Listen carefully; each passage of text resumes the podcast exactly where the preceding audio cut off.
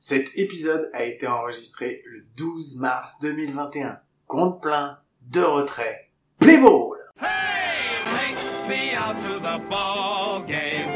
Take me out with the crowd. Buy me some peanuts and cracker jack. I don't care if I never get back. Let me root, root, root for the home team. If they don't win, it's a shame. Cause it's one, two, 30 out and équipes, the 3 blaireaux et un podcast par jour. C'est l'épisode numéro 17. C'est écrit par Cédric et c'est présenté par Mike et moi-même. Avis à tous les fans de la pêche au gros, la saison est ouverte. Trade et tout ce qui s'ensuit. Bienvenue chez les Miami Marlins.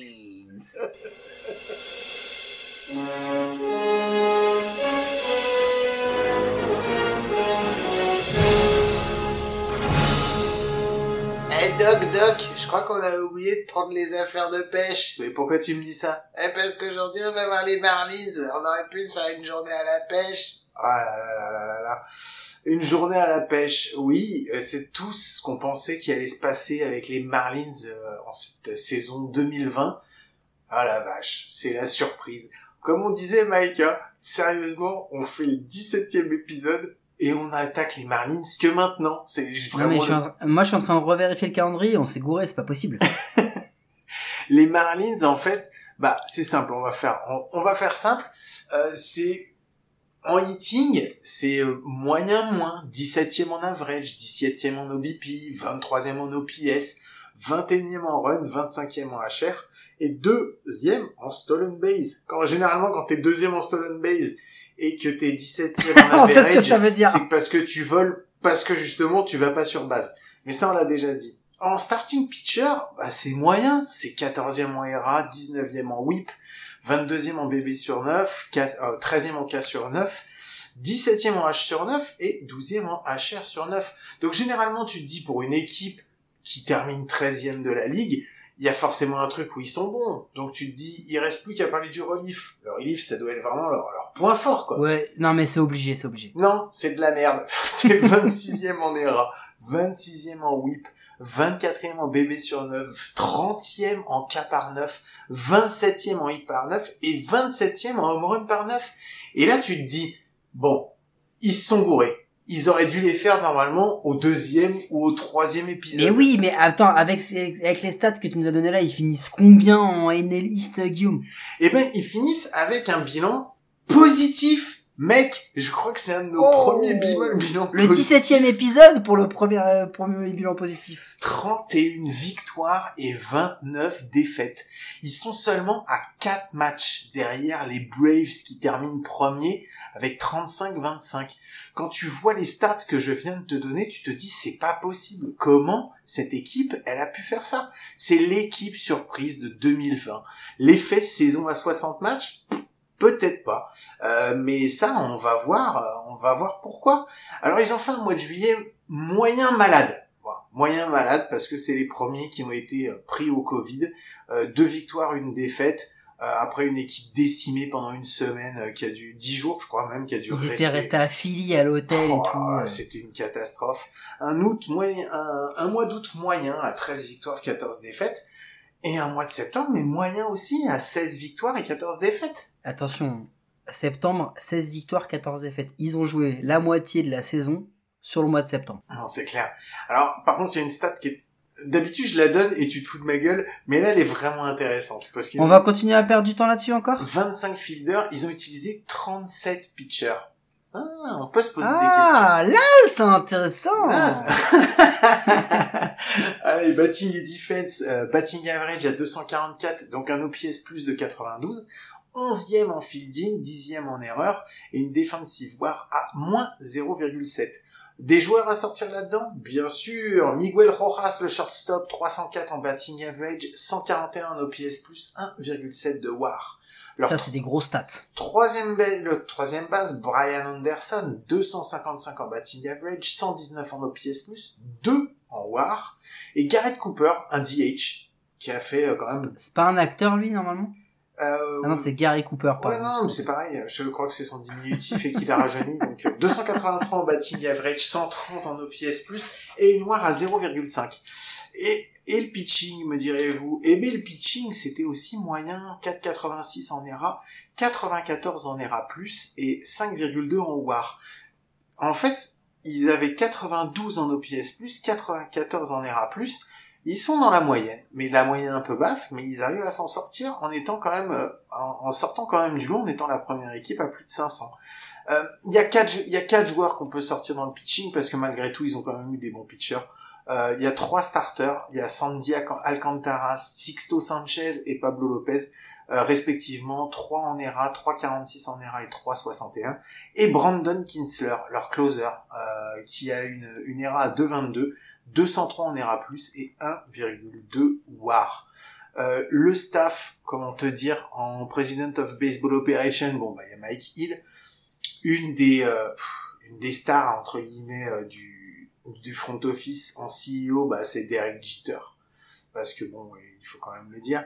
Euh, et en manager, Don fucking Mattingly. Parce que je suis désolé, mais quand t'as Don Mattingly, c'est quand même la classe, quoi. Euh, la hype. La hype. Est-ce qu'on a un jour eu de la hype pour les Marlins? Euh, Moi, perso, non, non. enfin zéro. ouais. Ils étaient dans le troisième tiers en War de la Ligue au début de la saison. Euh, ils ont eu une semaine d'arrêt à cause du Covid. Il y a eu des scandales parce que on leur a reproché la manière dont le cluster s'est déroulé. On leur a reproché d'avoir joué alors qu'ils avaient des doutes sur leur positivité et qu'ils ont, ils auraient peut-être pu euh, contaminer les joueurs des Phillies. Euh, ils ont été enfermés euh, dans l'hôtel, je crois, en mode day-to-day avec des tests journaliers, etc.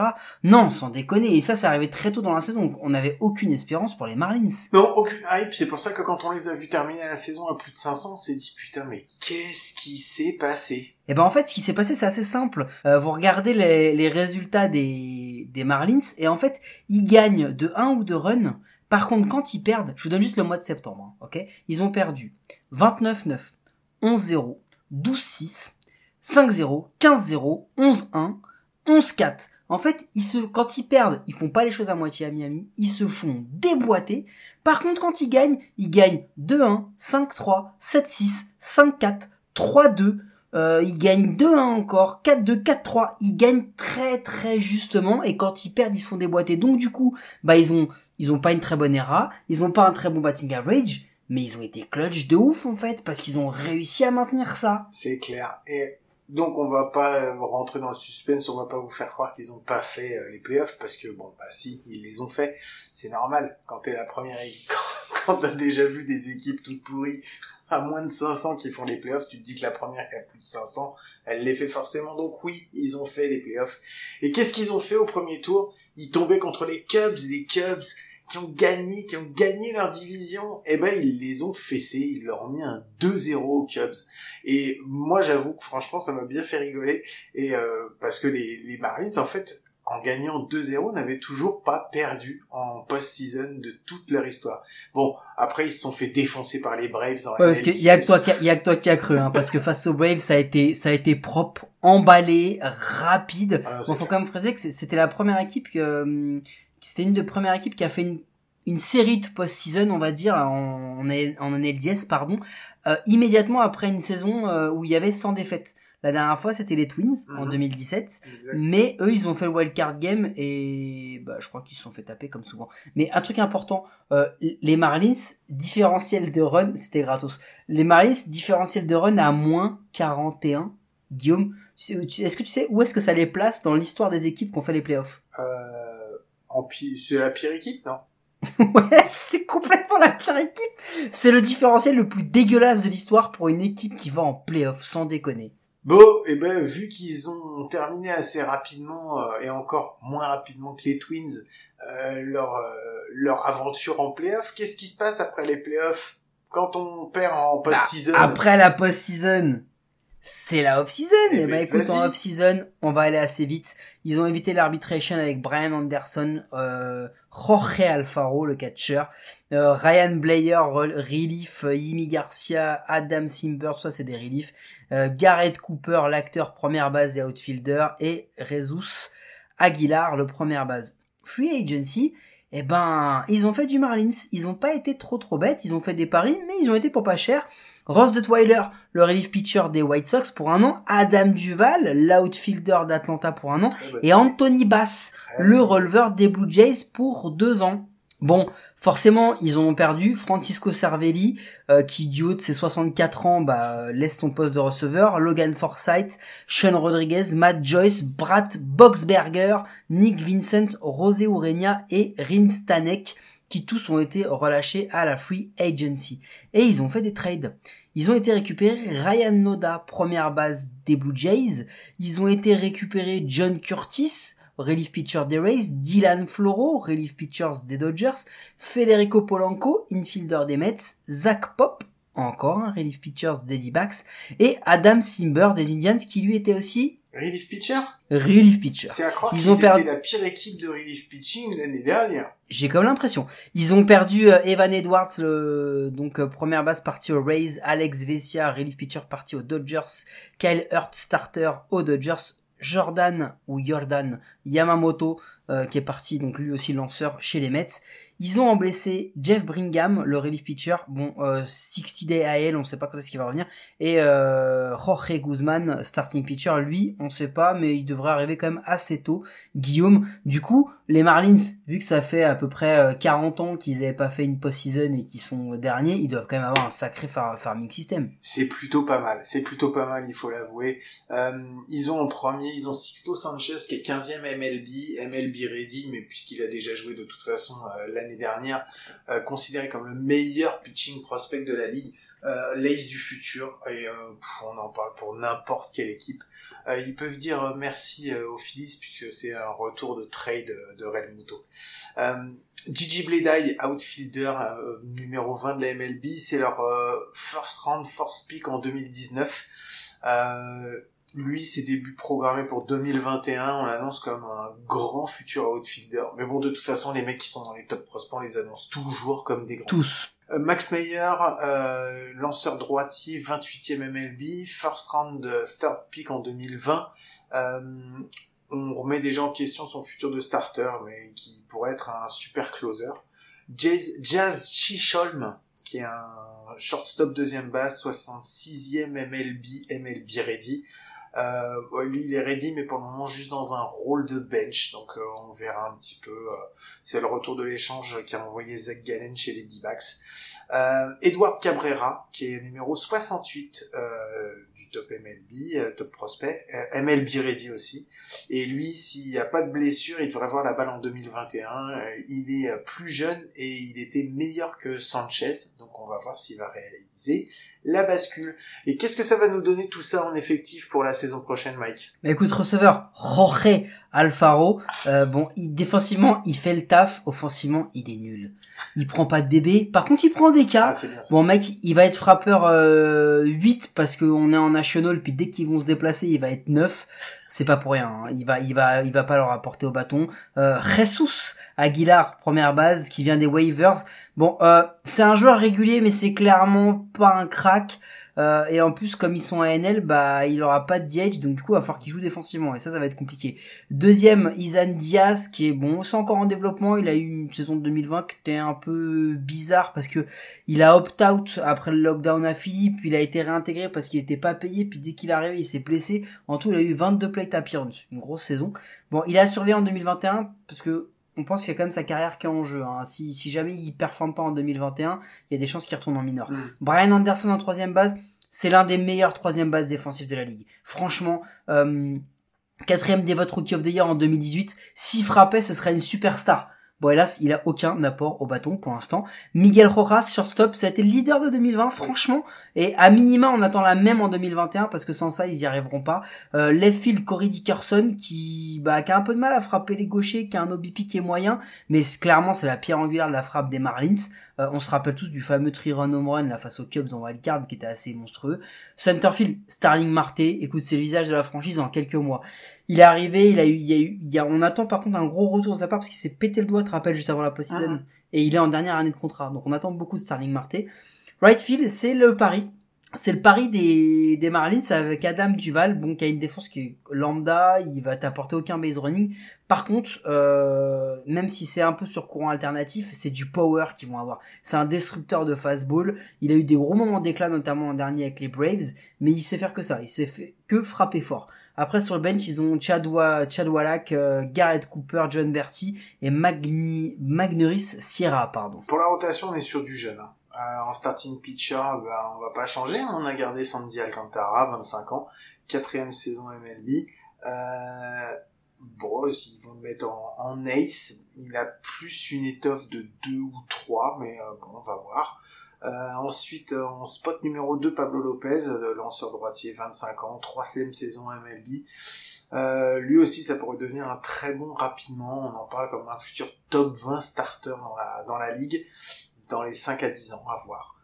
Ensuite, spot numéro 3, Eliezer Hernandez, encore un droitier, 25 ans, encore une troisième saison MLB, euh, toujours en toujours en développement, mais en réel progrès, un bon troisième partant. Après, Sixto Sanchez, donc 22 ans, euh, rookie. euh, Il arrive tard, hein, Sixto Sanchez dans la rotation quand même. Hein. Ouais, mais en même temps, et j'ai envie de te dire, euh, c'est pas la peine d'aller le 22 cramer ans. tout de suite, il a que 22 Il a ans. 22 ans. Laisse-lui une place de 4, ça sert à rien d'aller lui mettre la, la balle en non, je suis premier en opening day, on va pas le tuer, quoi. Et le dernier, c'est Trevor Rogers, un gaucher, enfin, je crois qu'il allait pas y en avoir.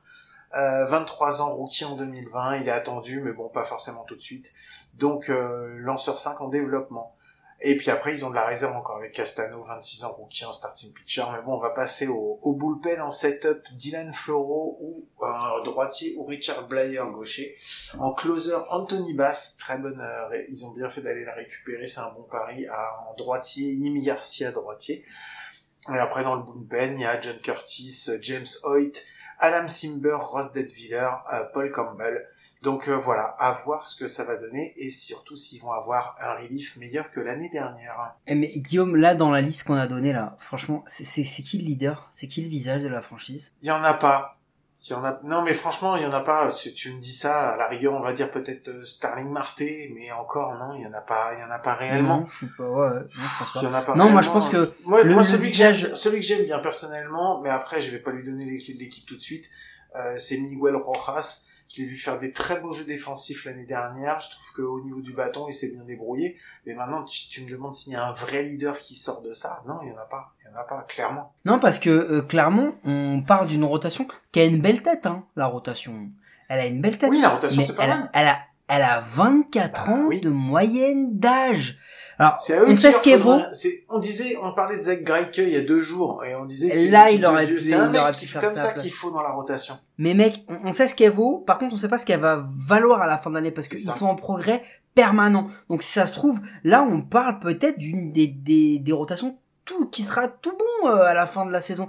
Et franchement, Sisto Sanchez, mec, depuis qu'il est dans le farm system des Phillies, on l'annonce, on dit c'est un Cy Young, c'est un Cy Young.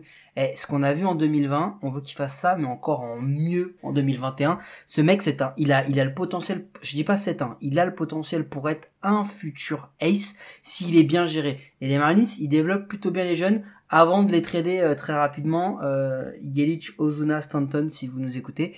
Euh, toujours est-il que la rotation, elle est très jeune, elle est très très jeune. Euh, Est-ce que ça va suffire? Je sais pas si ça va suffire, mais bon, c'est déjà une bonne pierre angulaire sur laquelle tu peux essayer de te baser. Maintenant, euh, je, je pense pas qu'il joue le titre cette année de toute façon, quoi qu'il arrive. Donc, euh, donc voilà. Non, moi, ce, ce- là, quand on, quand on a dit les noms, moi, ceux qui m'ont bien plu, c'est la outfield.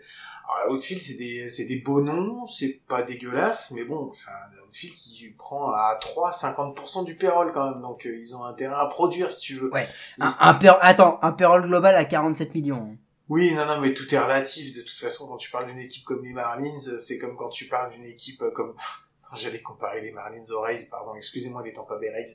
Euh, non, mais ce que je veux dire, c'est que Oh Starling Marte, Corey Dickerson, Adam Duval, bon, c'est des beaux noms. Maintenant, il faut qu'ils fassent autre chose que seulement frapper des... De, frapper puissamment, quoi. Ce serait bien quand même qu'il y ait un petit peu de défense. euh, et Mais un- bien sûr qu'il faut de la défense, mec. Adam Duval, c'est c'est un plot. C'est un ouais, plot. Bah oui. Et ils vont le chercher. Non, mais ils vont le chercher parce qu'il faut, parce qu'il a, il a de la puissance, chose qui leur a manqué très sérieusement. Parce qu'après, il y a un autre truc, hein. Euh, Jorge Alfaro, euh, le, qui va être everyday catcher. Alors, pour driver les gosses, ok, il a 28 ans, euh, faut qu'il améliore un peu sa puissance de bras, qu'il ferait mieux, tout ce que tu veux.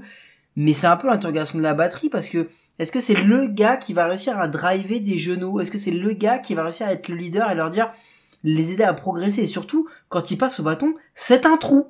C'est-à-dire que c'est un, c'est un tour sauté automatique. Non, mais ouais, mais on en a déjà vu d'autres, des mecs comme ça, mais qui étaient un petit peu meilleurs quand même en everyday Ah bah catcher oui. que ça, quoi. Ah bah Matisse, euh, c'est aussi un trou dans ton bâton. Moi, je pensais qu'ils auraient pu aller chercher un mec comme ça, tu vois, qui justement euh, et, et signe des, des petits contrats, mais bon, peu importe. Après, ils ont fait le ménage aussi au bullpen. C'était le grand ménage du bullpen, parce que de toute façon, quand t'as les Ah stats ouais. que t'as annoncé, euh, que j'ai annoncé tout à l'heure pour le bullpen, tu te dis c'est pas possible. Enfin, faut, on les prend, on les jette. euh, enfin, on, faut, faut qu'on faut qu'on récupère autre chose. Donc ils ont récupéré Deadviller, retour au devant de la scène en central, donc il doit confirmer. Euh, Bass, qui est un joueur constant mais qui est pas flamboyant, bon apport, qui doit générer, générer plus de cas. Euh, Floro, qui est une grosse acquisition des Marlins, 30 ans, qui coûte pas grand chose et qui vient de remporter un World Series. Expérience et consistance dans le bullpen, comme on dit. Simber, bah, on attendra lui qui sauve sa peau dans le bullpen, comme chaque année. Euh, Ouais, parce que lui, lui c'est simple. Hein. Chaque année, Simber, on l'annonce dans le bullpen si jamais. C'est-à-dire que s'il performe, il reste. Et chaque année, il s'accroche, il s'accroche, il revient. Et c'est pas le seul. Il va, il va, il va rester euh, Blair, euh, Guillaume, parce que Blair, il nous vient des Orioles, il coûte zéro. Il a fait une super saison 2020. Maintenant, il faut qu'il vienne, il faut qu'il confirme, parce que ce bullpen-là, il a tout à prouver. Il ne peut que s'améliorer par rapport à l'année d'avant. La rotation, on l'a vu. Euh, moi, je te dis un truc, hein, si les Marlins font la folie, mais ils le feront jamais parce qu'ils auront pas les moyens, mais de garder cette rotation, dans 5 ans, euh, ils sont World Series contender, hein, parce que là, là, ils ont, ils ont que des, que des pures petites pépites là qu'ils ont en rotation. Par contre, il va falloir qu'ils soient vraiment épaulés par, euh, par le, par le bullpen. Et je sais pas si le board euh, est, est, est amené et capable de garder cette rotation euh, euh, longtemps et de, de continuer à apporter des nouveaux joueurs pour les aider, quoi. Au-delà de la rotation, il y a un autre problème qui va se poser avec eux d'ici 5 ans, c'est qu'il y a un moment, il va falloir qu'ils sortent d'autres choses que des joueurs euh, qui, comme ils ont sur le line-up, quoi. Parce que le line-up, quand tu le, Ah quand tu bah. le dis, ça fait pas rêver, quoi. Ça pique. Et là, je vais te dire, euh, enfin, quand t'as un payroll, combien, rappelle-moi combien t'as dit en payroll, ils ont? 47 millions. 47 millions, 47 millions, comment tu fais? Alors que tu mets des petits jeunes, des trucs comme ça, mais là ils ont mis tout leur farm system hein, sur, Ils le- ont sur à la un rotation. joueur, ils ont un joueur au-dessus des 10 millions, c'est Starling Marte qui touche 12,5, t'imagines? Ah non mais c'est hallucinant. Non non non mais c'est non non mais Euh, Non mais faites simple, hein, chez les Dodgers ou chez les Yankees, le mec qui touche 12 millions, c'est le gars au guichet. Hein. non mais ce que je veux dire c'est que c'est bien beau, enfin c'est bien beau. On en a vu des équipes qui avaient des rotations fabuleuses. euh, Enfin mais, mais après si t'as pas si t'as pas le cast, Elle l'est pas encore hein, fabuleuse. Hein. Ah, sur le elle est- elle est- non, sur le papier. Elle est excitante, elle est excitante sur le papier, mais elle ne sera fabuleuse que plus tard. Oui, oui, non, non, mais on est d'accord. Mais c'est qu'en plus, pour de là à dire qu'ils vont être World Series contender dans 4 ou 5 ans, euh, il faudrait qu'ils aient autre chose, j'ai envie de te dire, dans le farming system, pour pouvoir remplir surtout des postes à l'infield et en outfield. Ouais, et puis euh, même si on adore Don Mattingly, etc. Au bout d'un moment, le mec il peut pas, il peut pas leur greffer du talent Non, c'est à la pas un magicien non plus, quoi. c'est pas un magicien, donc euh, même si c'est Don McNeely, là il a fait de la magie. Oublions pas un truc, hein. l'an dernier, Non, il a pas, dernier. alors excuse-moi, je- juste je corrige, il a pas fait de la magie, il a fait du scrapbooking parce qu'il a dû gérer avec tous les blessés et il a eu un bol, je ne sais pas comment ça se fait, il a eu un bol aussi monstrueux d'aller chercher des mecs qui étaient, mais, mais des, vous imaginez même pas, des gamins qui étaient au fin fond, qui devaient normalement jouer en triple A, mais comme il n'y avait pas de minor, ils jouaient pas, ils étaient même pas sur le site alternatif, il était recherché des mecs, c'est pour ça qu'il y a eu 37 pitchers qui ont été testés. C'est des tests dans tous les sens l'année dernière. Ouais, mais attends, il faut surtout pas oublier un truc. Euh, on l'a dit, les Phillies, ils se sont sarbordés totalement au mois de septembre parce que sinon les Marlins, ils sont troisième. Et on, on parle des Marlins en 2021, il va y avoir les Braves, les Mets, les Nats. Donc déjà, ça fait, euh, ça fait, ça vous laisse imaginer qu'ils vont être quatrième. Et les Phillies. Non, c'est, enfin, il y a un moment, ils ont une, ils ont une équipe sympa avec des petits jeunes, etc. C'était la petite hype de 2020, mais ils ont bénéficié du contexte. Enfin, franchement, à 517, déjà, normalement, dans cette ligue, dans cette division-là, 517, t'es à peine quatrième. Non, c'est clair. T'es à peine quatrième. Alors, ils, Donc, euh, ils ont une arrivée, ils ont une arrivée sympa quand même dans l'équipe puisqu'ils ont fait euh, venir euh, ah bah, c'est le nouveau GM. ouais, la nouvelle GM Kim Eng, qui est la première femme à ce poste. Et euh, qui a fait partie euh, qui a fait partie des Yankees au départ et qui ensuite après Oui, a été qui, était- était pressenti pour qui était pressenti pour être chez les Mets. Ensuite, elle a été chez les. Dodgers euh, pendant Et des Dodgers, années, qui a été responsable Voilà. du recrutement et tout fille. ça. Elle est dans le baseball depuis des, années. Et en fait, Moi, ils attendent beaucoup. En fait, ils, a- ils attendent clairement énormément d'elle pour euh, pour aider justement euh, à ce que dans 4-5 ans, elle, elle fasse quelque chose pour que cette équipe soit justement devienne World Series contender. J'espère juste qu'ils vont la laisser bosser tranquillement pour voir ce qu'elle peut arriver à faire et qu'elle ait pas trop de pression juste parce que c'est la première femme à, à avoir ce poste. Euh, après, tu sais, euh, c'est simple, hein, la stratégie des Marlins aussi, c'est euh, ils veulent faire comme les Rays. Euh, ils, ils veulent faire, ils veulent faire une stratégie floridienne. Hein. Tu sais, c'est, euh, c'est, euh, on, on fait du, on a fait du tanking, on prend beaucoup de jeunes, on les développe, on fait des coups euh, à pas cher, euh, on intègre des mecs que personne ne veut. euh, tu vois, genre type Adam Duval, on les fait ressortir. Bah, le problème, c'est que, ok, les Marlins, ils ont deux titres et les Rays n'en ont pas, mais sur les dix dernières années, euh, les Rays, ils sont quand même bien plus présents que les Marlins. Hein. Faut quand même pas oublier que sur les années 2010, c'est 707 victoires, ça paraît bien, hein, mais quand tu sais qu'il y a 911 défaites en face, ça fait un bilan à 437 sur 10 ans.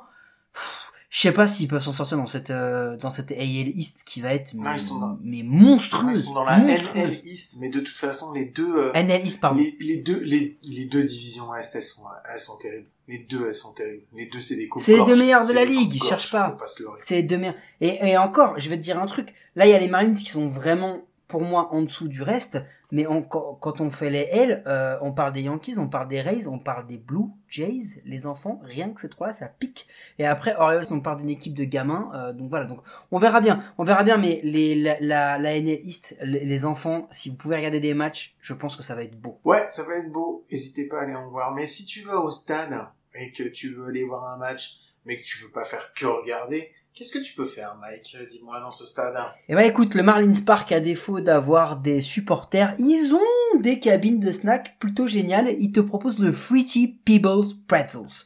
C'est un bretzel chaud sur lequel tu peux mettre plein de toppings céréaliers, tu vois. Bon, bah, t'imagines, hein, tu prends un bretzel, tu mets, euh, tu mets des pic ou des frosties, ça te fait un, bretzel, ça te fait un, un bretzel aux céréales, quoi. Eh ben écoute, ça donne... Non, ça donne pas faim. Non, sans déconner, ça, Ça ne donne donne pas pas, faim. faim du tout. Donc je pense qu'on va passer à la suite. Et je pense qu'il y a nos amis de Paris Orator qui, euh, qui se disent euh, Allez, allez, parlez de nous, s'il vous plaît. Les pronos de l'équipe. Je vais être à court de tonalité. Hein. Déjà que toutes celles que j'ai faites sont vraiment dégueulasses. Euh, écoutez les pronos de l'équipe avec nos partenaires de Parion à tort, le seul site de paris sportif qui vous assure de perdre de l'oseille. Guillaume, je vais faire gagner du temps à tout le monde. Les Marlins sont derniers chez toi? Ils sont derniers chez moi. Les Marlins sont derniers chez moi. À ton avis, ils sont combien chez le Ced Lycan? Je sais pas, il nous fait des fois des trucs tellement bizarres que s'il les mettait deuxième, ça m'étonnerait pas. Mais je pense qu'il les a mis derniers quand même. Non, non, il peut pas les mettre deuxième. Il a déjà mis, il a déjà mis les Mets. Il les met dernier. Il a dit 2020 était super. Déjà, il s'emballait, c'était pas super. Ouais, Mais, c'est faut pas euh, déconner non plus. Retour aux choses sérieuses. Bon, écoutez, vous l'avez compris, 2020, c'est une anomalie. C'était une anomalie de voir les Marlins là. C'était une anomalie de les voir devant les Phillies. C'était une anomalie de les voir devant les Mets, devant les Nats, sans déconner. C'était une anomalie de les voir éliminer les Cubs. Mais enfin, c'est- quoi cette faille spatio-temporelle qu'on a vu, Marty? C'est assez ouf. Alors c'était ouf, mais c'était marrant et c'était en fait pour une fois c'était surprenant parce qu'on se plaint justement de presque ne plus avoir de surprise euh, en MLB et que les trucs soient un petit peu trop euh, calibrés et d'avoir justement une équipe euh, qui sorte un petit peu un petit peu de l'ordinaire comme on peut avoir des fois tous les allez on va dire tous les 4 5 ans t'as une équipe comme ça qui sort un peu de l'ordinaire et d'en avoir une comme ça comme les Marines très jeune très insouciante qui sort ça faisait vraiment vraiment plaisir à voir. Ouais, mais tu vois, les Rays, ils sont sortis euh, comme ça. Alors il y a du travail et tout, mais au niveau payroll, ils étaient là. Les A's, ils l'ont fait propre, etc. Eux, c'est vraiment, on a l'impression, tu sais, c'est le, c'est le gars, euh, c'est le gars qui arrive au casino. T'as, t'as, t'as quatre mecs qui ont joué à la roulette, qui ont joué à la machine toute la nuit, toute la nuit. Puis il arrive, il fait, oh, il me reste un dollar. Il met son dollar, il tourne et il a le jackpot. C'est exactement ça. Les Marlins, c'est exactement ça. Ils sont arrivés, ils ont dit, oh, bah attends, j'ai un dollar, tiens, je vais tester. Le gars, il a mis, le- l'autre, il a mis 200, il a mis 200 000 dollars toute la nuit, hein. Il a rien eu. L'autre, il a mis un dollar, il fait, ah, ça, j'ai gagné. C'est exactement ce qui s'est passé avec les Marlins. Les gars, le casino, t'es plus perdant que gagnant. Et ben, les Marlins revenaient à votre dernière place, les gars. On vous aime bien, mais, c'est mort. On vous rappelle qu'on présente cet épisode à deux, mais qu'on est toujours à trois pour la recherche, la compilation et l'écriture de toutes ces informations, et qu'on n'aurait jamais pu en réunir autant sans son aide ô combien précieuse, et c'est pour ça qu'on dit un grand merci à Cédric pour s'être embarqué avec nous dans cette folle aventure. Je vous rappelle que vous pouvez toujours, toujours nous écouter sur toutes les bonnes applis de podcast, d'Apple Podcast à Spotify, en passant par Deezer, Google Podcast, Transistor et toutes les autres. N'hésitez pas à vous abonner, à nous donner une note et un commentaire. Ça nous aide à rendre le baseball et notre émission plus visible en France. Mike, je suis encore une fois persuadé qu'on va se retrouver à coup sûr demain, n'est-ce pas À coup sûr, Guillaume. Et demain, le compte, il va être red chargé. Et ben, merci beaucoup. On vous souhaite à tous de passer une très très bonne journée. On vous fait des gros bisous et on vous dit à demain. Ciao.